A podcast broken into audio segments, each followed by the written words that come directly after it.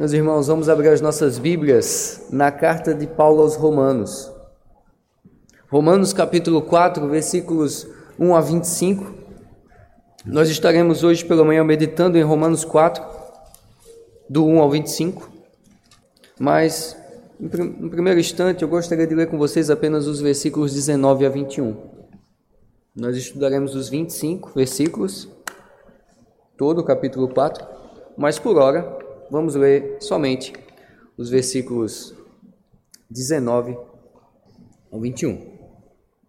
Eu peço que você escute com fé a palavra do Senhor que diz assim: E sem enfraquecer na fé, embora levasse em conta o seu próprio corpo amortecido, sendo já de cem anos e a idade avançada de Sara, não duvidou por incredulidade da promessa de Deus, mas pela fé se fortaleceu, dando glória a Deus estando plenamente convicto de que ele era poderoso para cumprir o que prometera.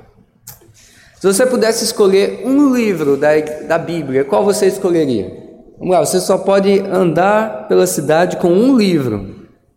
A Bíblia é um livro, pastor? Não. Um livro, do 66.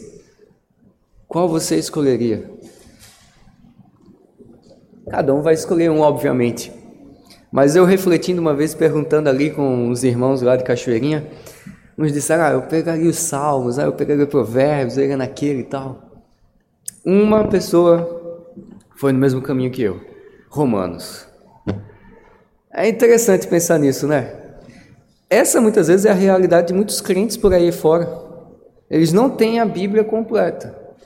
Mas isso não significa que você só tendo uma parte, um livro da Bíblia, dos 66, não significa que você não vai conhecer Jesus Cristo, porque toda a Bíblia, anuncia a palavra do Senhor, Jesus Cristo. Mas Romanos, meus irmãos, Romanos a gente vê que é um livro querido, principalmente pelos grandes pregadores, Martin Lloyd Jones, né? Fizeram questão de pregar Romanos porque Romanos é vantajoso. Agora eu vou me justificar. Por que Romanos? Romanos a gente tem salmos ali, Paulo cita salmos. Romanos a gente tem algum, algumas, alguns trechos do Antigo Testamento. Romanos é um tratado doutrinário que fala de Jesus Cristo. É completo, é um livro maravilhoso. Todos os livros são maravilhosos. Se você pudesse escolher um, bom, eu escolheria Romanos. E Romanos aqui está entre nós, está diante de nós, justamente para a gente meditar no que Paulo escreveu, é tão impactante as palavras de Paulo, a doutrina que é contida no livro de Romanos, que Romanos é um dos livros que abalou o coração de Lutero. E é justamente no assunto doutrinário, justificação pela fé somente, que o coração de Lutero foi abalado. Ele estava lendo Romanos quando isso aconteceu. E ele entendeu e quando ele entendeu isso, a sua vida espiritual mudou, a sua vida teológica mudou. Antes dele entender esta mensagem, Martinho Lutero ele estava sem paz com Deus, mas ele buscava ter paz com Deus. Ele fazia todos os jeitos possíveis que ele imaginava. Ele perguntava, né, como é que eu posso escapar da ira do Senhor? Como é que eu posso fazer isso? E ele tinha tentado de tudo. Ele dormia em pisos duros, ele jejuava, ele orava de joelhos enquanto subia de joelhos numa escadaria em Roma. Ele ia para os mosteiros, ele pensou nas disciplinas, nas confissões, nas missas, nas absolvições, nas boas obras, e ele via tudo isso é inútil.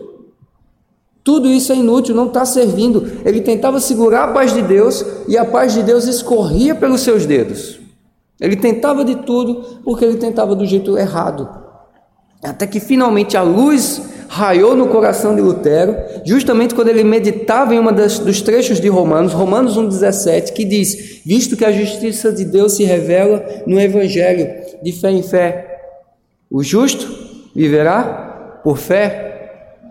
Então ele viu pela primeira vez que a justiça que Paulo está falando ele não tinha em mente uma justiça punitiva, mas ele tinha em mente uma justiça perfeita que concede a pecadores, a bandidos, criminosos, liberdade, perdão.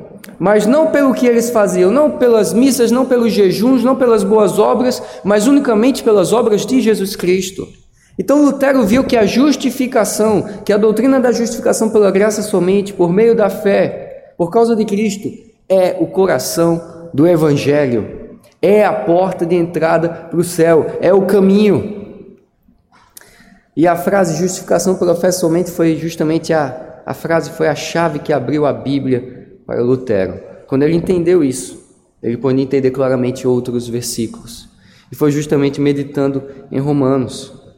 E meus irmãos, no texto que nós acabamos de ler e que meditaremos em todo o capítulo 4, Paulo vai falando justamente sobre a justificação. A justificação pela fé. E aqui nesta carta ele escreve para pessoas, para judeus, para gentios, e ele vai argumentando. Ele vai dizendo: olha, essa coisa de justificação pela fé não é novidade. Não veio somente quando Jesus Cristo se encarnou aqui. Não, isso é antigo. Isso é desde o Antigo Testamento. Isso é desde o livro de Gênesis. Isso é desde o tempo de Davi. Isso é uma mensagem que é dada por Jesus Cristo lá quando por Deus, lá quando Adão e Eva pecaram e ele ensina, ó, vocês vão se vestir por meio de um sacrifício, é um sacrifício que vai cobrir a nudez de vocês, o pecado de vocês. É o Evangelho. E isso vem sendo proclamado pela, por toda a palavra do Senhor. E essa é uma mensagem que deve ser proclamada ainda nos dias de hoje, principalmente nesse tempo natalino. Todo domingo devemos falar sobre isso. Todo dia devemos tratar sobre a salvação pela fé somente. Mas hoje em nossa sociedade, nós temos a oportunidade, temos um mês que é trabalhado mais extensivamente, especificamente sobre isso, na igreja, aí por fora. Você pode ir para Gramado e assistir o Natal Luz. E talvez quando você for lá, você às vezes veja algumas incoerências. E você que é crente saia lá com o coração meio mexido, do tipo assim, tá faltando alguma coisa, tá faltando Jesus. Tá faltando dizer a esperança do Natal, que é justamente a justificação por aquele menino que nasceu em Belém. E nós hoje vamos meditar justamente sobre isso. Hoje nós meditaremos no seguinte tema: Nós somos justificados pela fé. Para quê? Para que Deus seja glorificado. Veja comigo o versículo 1. Que, pois, diremos ter alcançado Abraão, nosso pai segundo a carne? Porque se Abraão foi justificado por obras, tem que se gloriar, porém não diante de Deus. Pois que diz as Escrituras? Abraão creu em Deus, e isso lhe foi imputado para a justiça. Ora, ao trabalho, ao que trabalha, o salário não é considerado como favor, e sim como dívida. Mas ao que não trabalha, porém, crê naquele que justifica o ímpio. A sua fé lhe é atribuída como justiça. E é assim também que Davi declara ser bem-aventurado o homem a quem Deus atribui justiça, independentemente de obras. Ele diz: Bem-aventurados aqueles cujas iniquidades são perdoadas e cujos pecados são cobertos. Bem-aventurado o homem a quem o Senhor jamais imputará pecado. Paulo vai usar dois textos do Antigo Testamento para provar que a salvação é pela graça, é pela fé. E ele vai falar sobre Abraão e ele vai falar sobre Davi. O que é que Abraão e Davi têm em comum? Ambos foram justificados pela fé. Ele vai citar a passagem de Gênesis 15, 6. Qual era a situação de Abraão nesse contexto? O que é estava acontecendo? Abraão ele estava num momento assim temeroso. Ele tinha recebido uma promessa do Senhor Deus de que ele teria uma descendência numerosa, mas o tempo foi passando e cadê o bebê? Como é que vai ser isso? Veja, Abraão não estava sendo incrédulo. Mas Abraão estava temeroso, assim como nós, em que muitas vezes acreditamos na promessa de Deus, mas a gente, na nossa situação, se abala com as situações, com, com as incertezas, com a demora. E Abraão estava nessa situação, ele estava triste. E ele ora ao Senhor. E Abraão teve uma conversa com Deus. Imagina, você ter uma conversa com Deus. Era meio que fim de tarde. Deus vai até Abraão eles conversam, ele ora, Abraão conta né, os seus medos, e Deus disse, Deus disse: Abraão, eu sou o seu escudo, eu sou o seu protetor, e o seu galardão vai ser grande. Deus diz isso, mas o engraçado é que Abraão ainda continua nervoso, continua temeroso, cabisbaixo, e o fim da tarde vai chegando, vai quase anoitecendo, Abraão está triste, mas aí acontece algo que vai dar a certeza e a confiança para Abraão. Abraão fica firme e recebe segurança quando ele vê um fogareiro fumegante, uma tocha de fogo passar entre os pedaços de animais partidos. Como assim, pastor? O que é isso? Como é que isso pode nos dar esperança? Deus tinha dito para Abraão: Abraão, faz aqui um sacrifício. Naquela época eles faziam um contrato dessa forma: reparte o animal no meio, faz aquele trabalho ali de açougueiro, trabalho pesado, separa cada parte aqui, e ali ele vai e ele fez aquilo, ele foi sentindo o cheiro do sangue. E naquela época era o seguinte: o contrato era assinado dessa forma, não era papel e caneta, era dizendo assim: animais partidos e dizendo: faça comigo o que foi feito com esses animais se eu não cumprir a minha parte. Então talvez seja por isso que Abraão ficou nervoso. Ai, será que eu vou dar conta? E aí Deus aparece por meio desse fogareiro. E Deus passa por esses corpos, ele diz: Seja feito comigo. Se por acaso esse juramento for quebrado. E Abraão vê aquilo e ele tem o seu coração encorajado, porque ele está entendendo: não depende de mim, depende unicamente de Deus.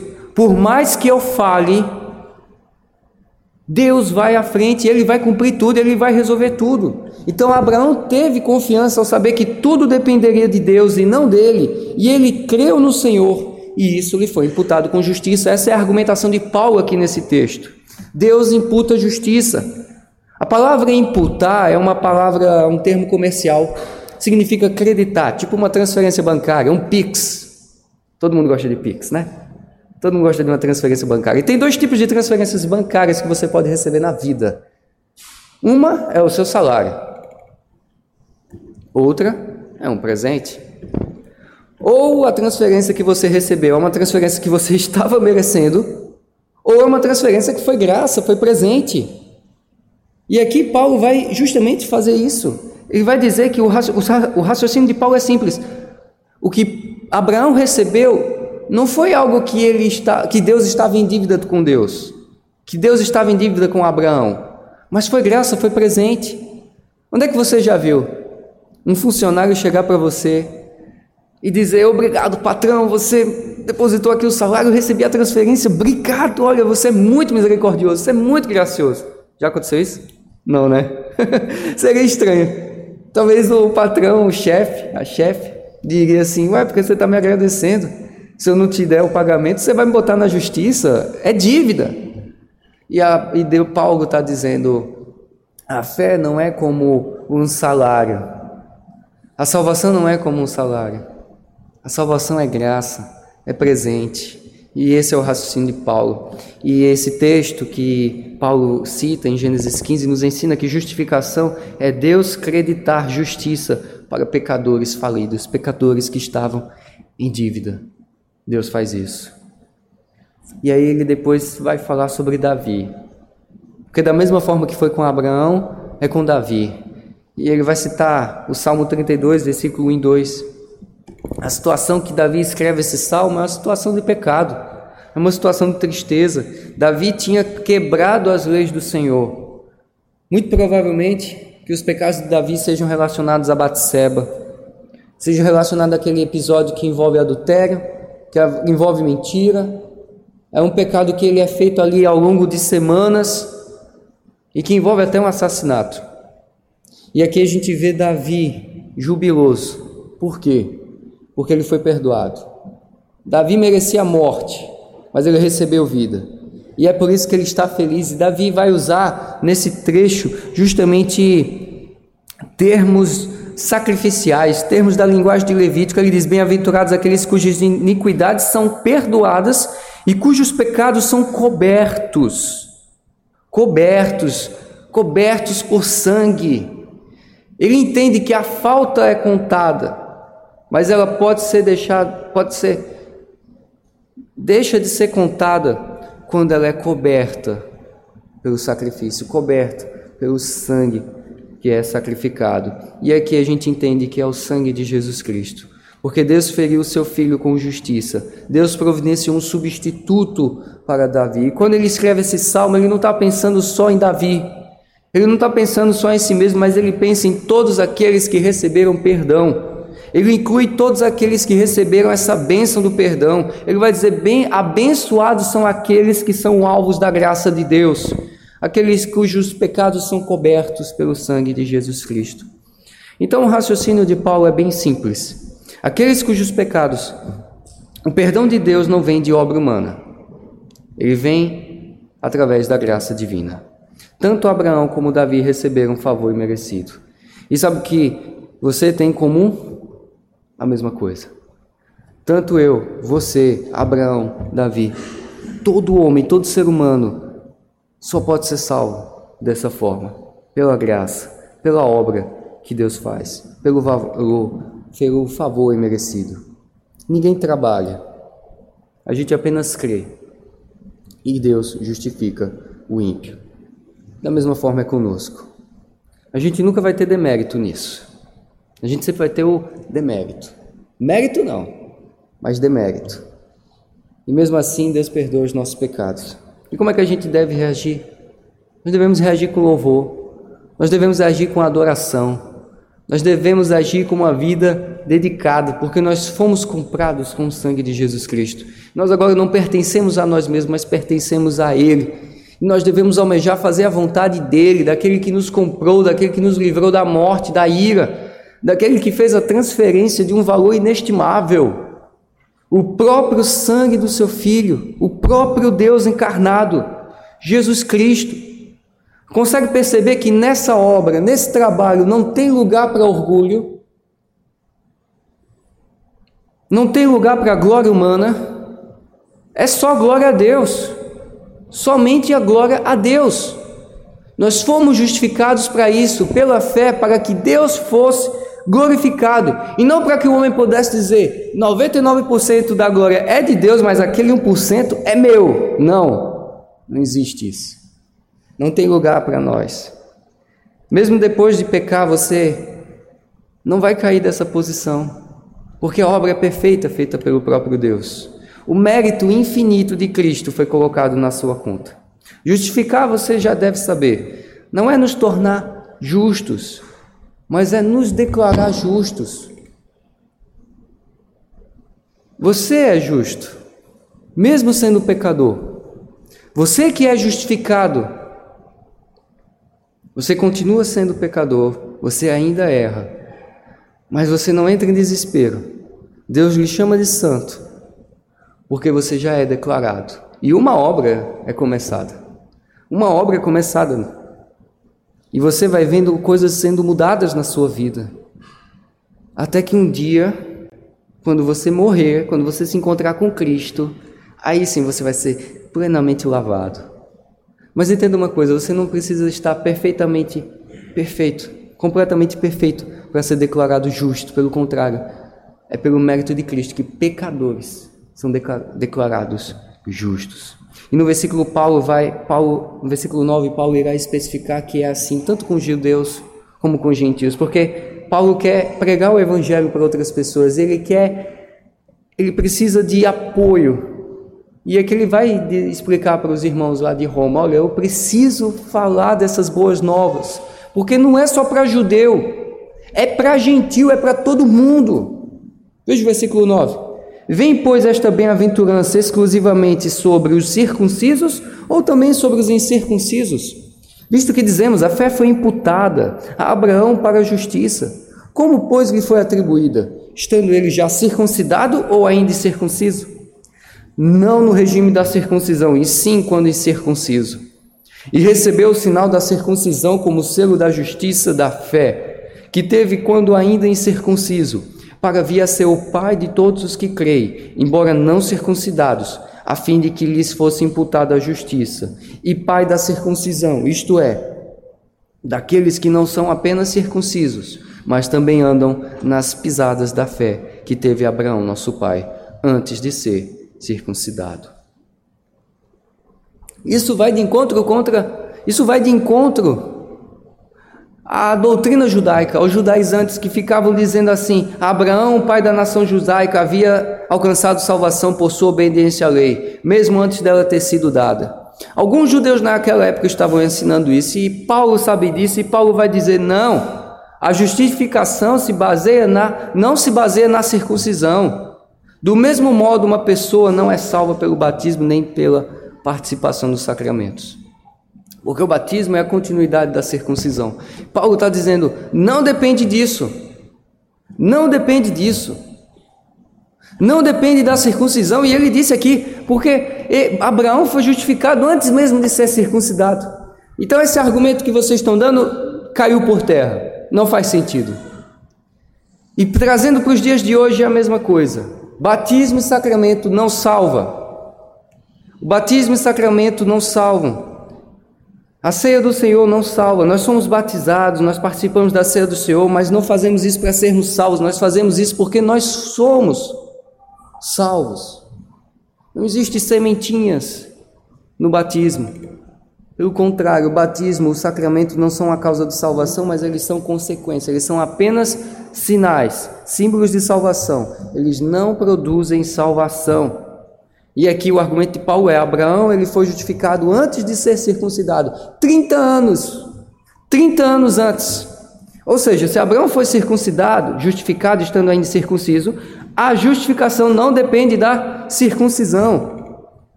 Então a gente precisa entender isso. Batismo e Santa Ceia são sinais, são selos.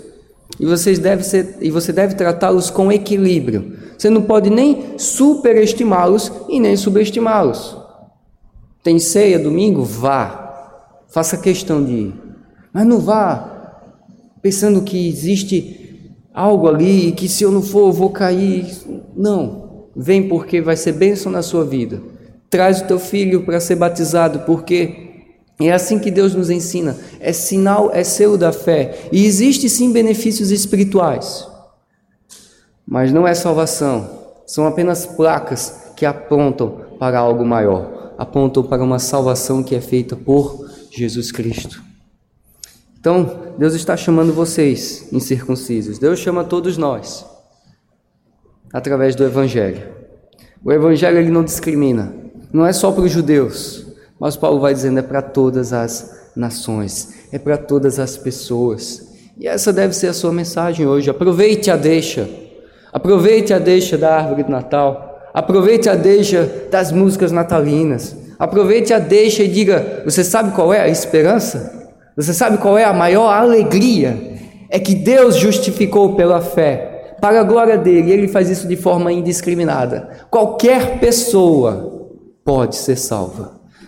Todo tipo de pessoa pode ser salva, porque a fé não depende de obras, a fé não depende de origem, a fé depende somente do que Deus escolhe e faz. Essa era a nossa primeira lição. A segunda lição é que nós somos justificados somente pela fé através da obra de Jesus Cristo. Veja o versículo 13. Não foi por intermédio da lei que Abraão ou a sua descendência coube a promessa de ser herdeiro do mundo, e sim mediante a justiça da fé. Pois, se os da lei é que são os herdeiros, anula-se a fé e cancela-se a promessa. Porque a lei foi suscita, pois a lei suscita a ira. Mas onde não há lei, também não há transgressão. Não dá para ser salvo pela lei. Não dá. Até porque a lei foi dada só 400 anos depois de Abraão. Então a salvação é pela fé.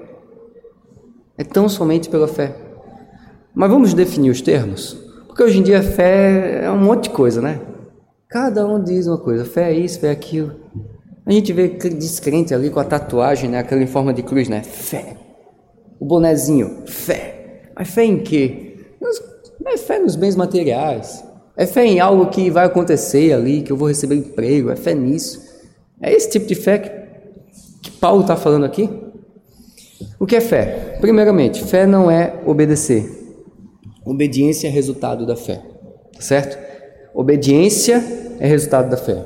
Abraão obedeceu após crer. Primeiro ele teve fé e depois creu. Você não inverte as coisas. Fé não é a base da justificação. Fé não é a base da justificação. Deus não procura aqueles que têm fé. Isso seria ilógico, seria como você jogar a corda para o céu e você querer subir jogando uma corda para o céu. Não, não funciona assim. Deus não procurou aqueles que têm fé. Eu vou ver se Joãozinho tem fé, se Zezinho tem fé. Não, ele deu fé. Ele dá a fé. Mas infelizmente, em alguns períodos da história tem sido assim. No século XVI, Roma ensinava que a salvação era por uma fé, só que uma fé covarde. O que é uma fé covarde? Covarde é aquele que não anda sozinho. É uma fé que não andava sozinho. É uma fé que tinha que estar acompanhada tinha que estar acompanhada por boas obras, tinha que estar acompanhada por um dinheirinho, tinha que estar acompanhada por não sei quantas orações, tinha que estar acompanhado por aquilo, porque sem aquilo, bah, não funcionava. E aí os reformadores redescobriram a justificação somente. Somente pela fé. Não tem fé covarde, só tem fé corajosa. Somente pela fé. E eles combateram o esforço por mérito próprio ensinado por Roma. Mas como é que Deus avalia o mérito humano? Como trapo de imundície, como uma coisa que não serve para nada. Então a gente não pode depositar esperanças em obras, mas tão somente naquilo que Deus nos dá, que é a fé. E aí, tá, pastor, mas o que é fé? Sabe o que, quando Deus te dá fé, sabe o que Deus está te dando? Sabe o que Deus está fazendo você fazer? Primeiro, esvaziar-se de si mesmo. Os teólogos de Westminster eles colocaram muito bem o que é fé. Fé é você conhecer o Evangelho, reconhecê-lo como verdade e confiar no Evangelho. Essa é a fé. Fé é você entender o Evangelho, conhecer o Evangelho, entendeu? Mas não basta você só conhecer, porque tem muita gente que conhece e sabe bem, mas a gente, a gente vê que não tem fé. Você conhece o Evangelho, e aí você reconhece-o como verdade. Essa é a verdade de Deus. E aí você confia no Evangelho, porque a palavra do Senhor vai dizer que tu não presta, a palavra do Senhor vai dizer que você não consegue. Então você entende, você crê, você reconhece aquilo como verdade, e agora você está no beco sem saída. O que é que eu faço? O que é que eu faço? Você confia. Porque o anúncio do Evangelho não é somente que você é um perdedor, que você está condenado, mas ele também te apresenta a solução que é Jesus Cristo, aquele que nasceu em Belém. Isso é fé. E é disso que Paulo está falando. A fé vai muito além de ideias, a fé vai muito além de arrepios. Fé é você render-se ao Senhor. E pode um morto espiritual fazer isso por si mesmo? Paulo já disse: não dá, porque fé o homem não produz, fé é dom de Deus. Há quem diga o seguinte: presta atenção, que talvez seja um pouco difícil pegar de primeira. A alma é a vida do corpo. Um corpo sem alma está morto. A alma é a vida do corpo. A fé é a vida da alma. E Cristo é a vida da fé. Vou repetir. A alma é a vida do corpo. A fé vida da alma, e Cristo, a vida da fé. Abraão esvaziou-se de si mesmo, e ele creu que Deus faria tudo e daria Cristo. Cristo é que dá vida à nossa fé. Abraão creu que Deus daria o direito à terra Canaã. Abraão creu que Deus daria a descendência numerosa. E Abraão creu que a bênção viria através do descendente real, Jesus Cristo. Nós recebemos essa promessa por fé e não por obras. Porque pela lei não dá, Paulo já explicou isso em Gálatas. Porque a lei produz ira. Não faz sentido você querer ir pela lei. Não dá. É como um bandido chegar e procurar esperança na lei. A lei vai condenar o bandido. A lei vai levar o bandido para um lugar e deixá-lo recluso. Pela lei não dá porque nós somos pecadores, nós somos criminosos. A lei produz ira. Por quê? Porque ninguém consegue cumprir a lei, ninguém consegue fazer as boas obras. Nem você, perante suas próprias leis, nem você consegue cumprir as suas próprias regras. Quanto mais as regras de Deus. Mas aí Paulo nos dá esperança. Versículo 16: Em Cristo nós recebemos a promessa. Porque Cristo é o que dá a vida à fé. Essa é a razão porque provém da, porque provém da fé, para que seja segundo a graça, a fim de que seja firme a promessa para toda a descendência, não somente ao que está no regime da lei, mas também ao que é da fé que teve Abraão, porque Abraão é pai de todos nós. Por que tem que ser pela fé? Para que seja pela graça. Porque, como a gente viu, né? Pois lei trabalha com mérito. Tem que ser, fé, tem que ser pela fé também, para que seja para todas as pessoas e todas as nações. Nós somos os filhos espirituais de Abraão. E nós podemos ser salvos independente da nossa nacionalidade e independente dos nossos pais, porque é pela fé. Isso significa o quê? Isso significa uma coisa boa, que a gente pode ser salvo. Mas isso também é um alerta, toma cuidado. Vocês, adolescentes, jovens, vocês que nasceram, são, foram criados na igreja, são filhos de crentes. Você precisa entender uma coisa: a fé é individual. Tem muita coisa que você pode herdar do seu pai ou da sua mãe. Você pode herdar o cabelo da sua mãe, do seu pai, os olhos, o nariz, a altura, a largura. Você pode herdar um dinheirinho. Você pode herdar uma casa, você pode herdar os livros do seu pai, conhecimento. Mas uma coisa você não herda, é a sua é a salvação. Seu pai sua mãe podem ser salvos, mas isso não significa que você também será, porque é pela fé. E a fé está dissociada disso.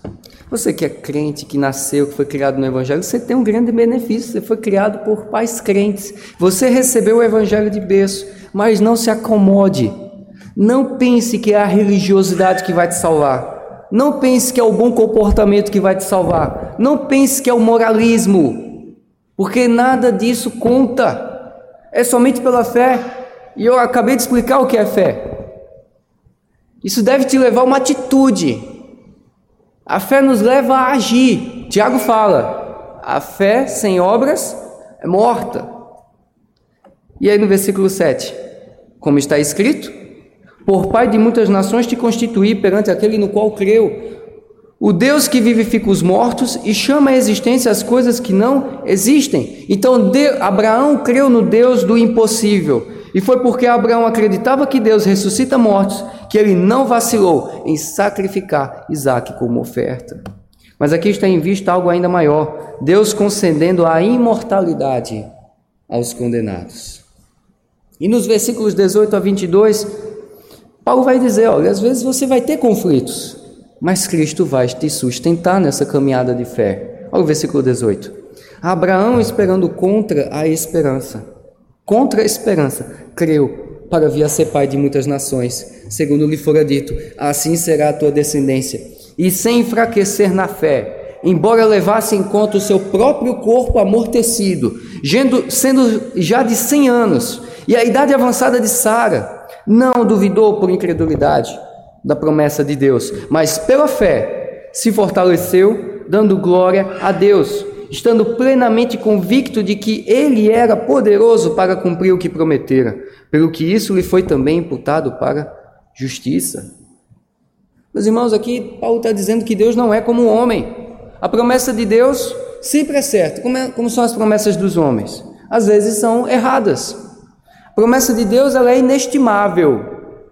A promessa do homem são triviais. Às vezes as promessas do homem são ah, eu prometo, eu juro pela minha mãe morta que eu vou amanhã comprar pão. Veja quanta trivialidade.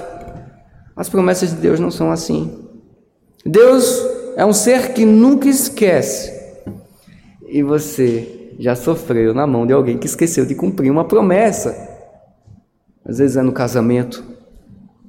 Não cumpriu a promessa que você fez, os votos no altar. Às vezes uma promessa de emprego. Ah, às vezes é uma promessa de uma carona, de um horário, seja o que for, em quais níveis.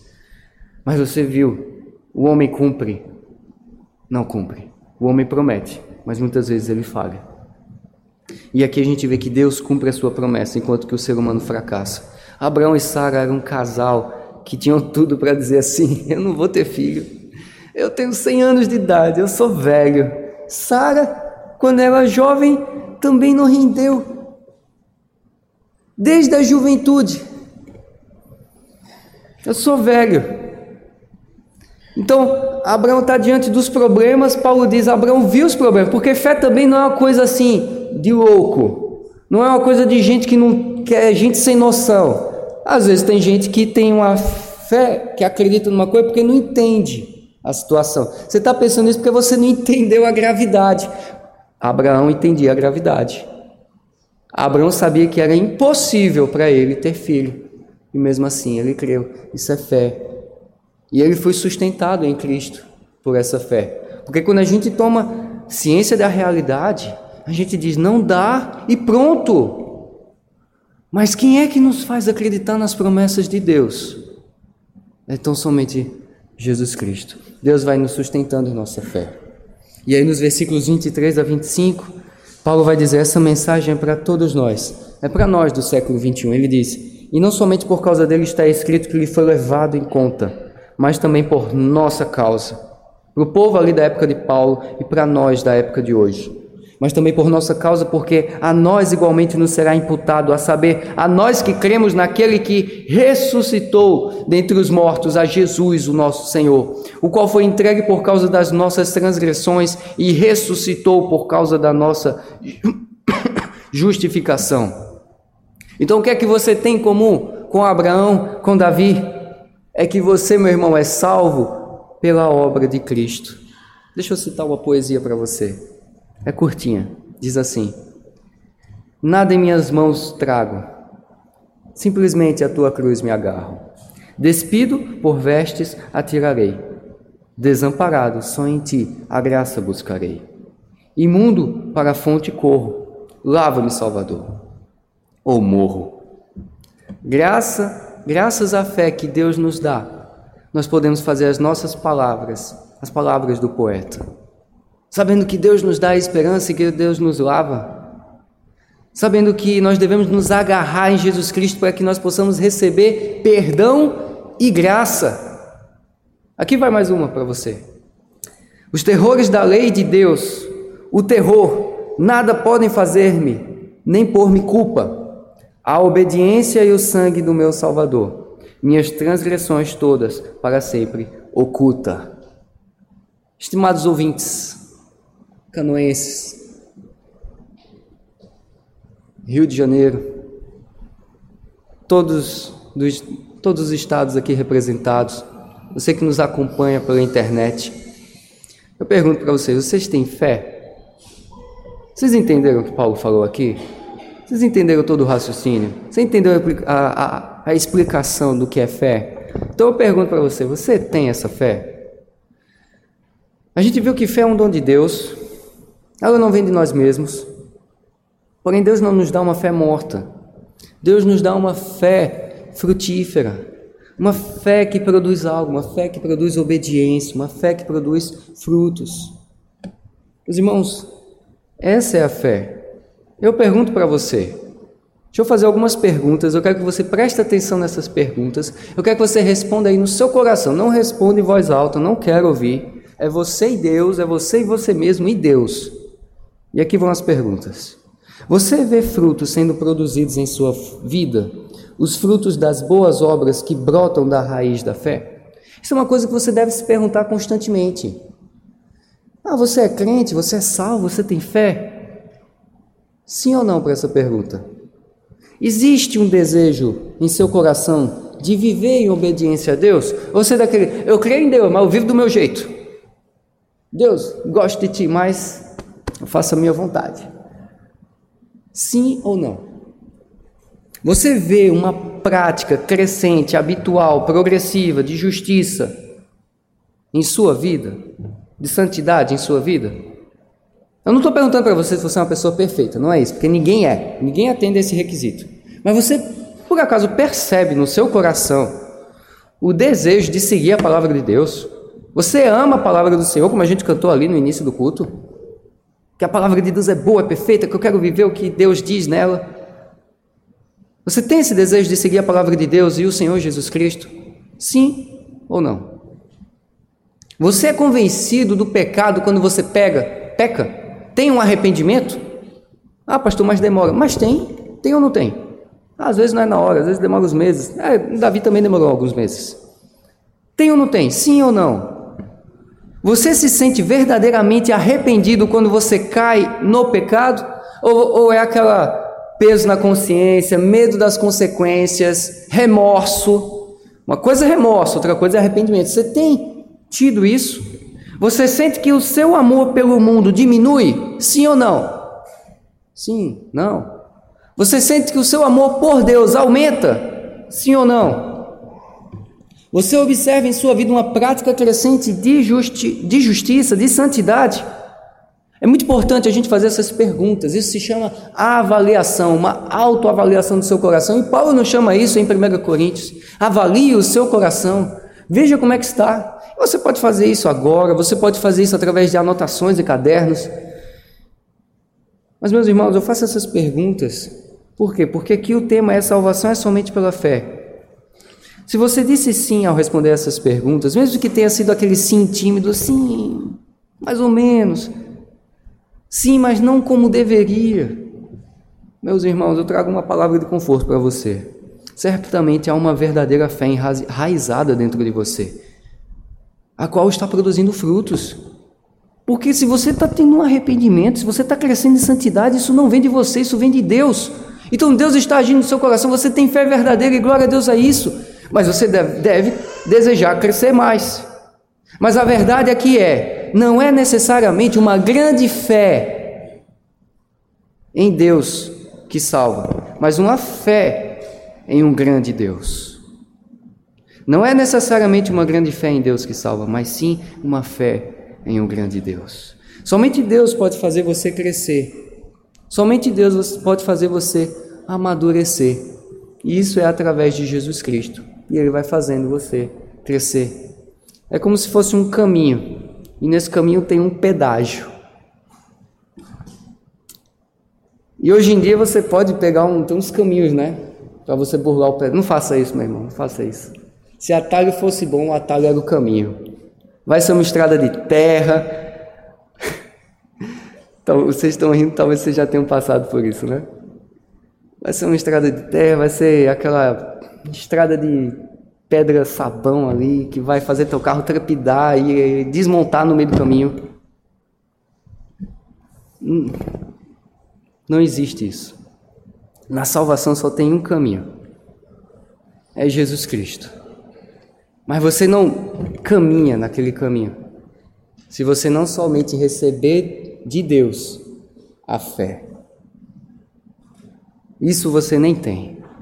Mas Deus te dá, como uma vez eu disse, né? A história daquele seminarista que não tinha um dólar para comprar um carro, o carro estava por um dólar. E o seu bondoso amigo disse: Toma um dólar e compra o carro. E ele deu, e aí o homem devolveu, é seu. É assim que Deus faz conosco. É assim que Deus faz. Ele nos salva, ele nos justifica e ele vai nos dando crescimento. Ele vai nos dando amadurecimento. Espero que esse seja o desejo do seu coração, meu irmão. Espero que esse seja o desejo do seu coração. E você, adolescente, você jovem. Eu quero crescer. Eu tenho fé. E agora eu quero desenvolver a minha salvação, como a palavra de Deus diz. Então, que o Deus que nos salvou pela fé nos faça crescer em fé. Vamos orar? Santo e bendito Deus, graças nós te damos pela tua palavra, Senhor. Palavra que nos revela que o Senhor nos dá fé, que o Senhor é bondoso conosco. Obrigado, Senhor. Que possamos, Senhor, crescer nessa fé. Tão somente para a tua honra e glória. Sempre cientes que ela é por meio de Jesus Cristo. Leva-nos, Senhor, neste período a anunciar que aquele que nasceu em Belém, o menino Jesus, é aquele que nos salva. Não foi somente para dar exemplo, mas foi para nos justificar. Que o Senhor possa também, Senhor, estar dando fé àqueles que ainda não creem. Que o Senhor possa converter os corações, Senhor.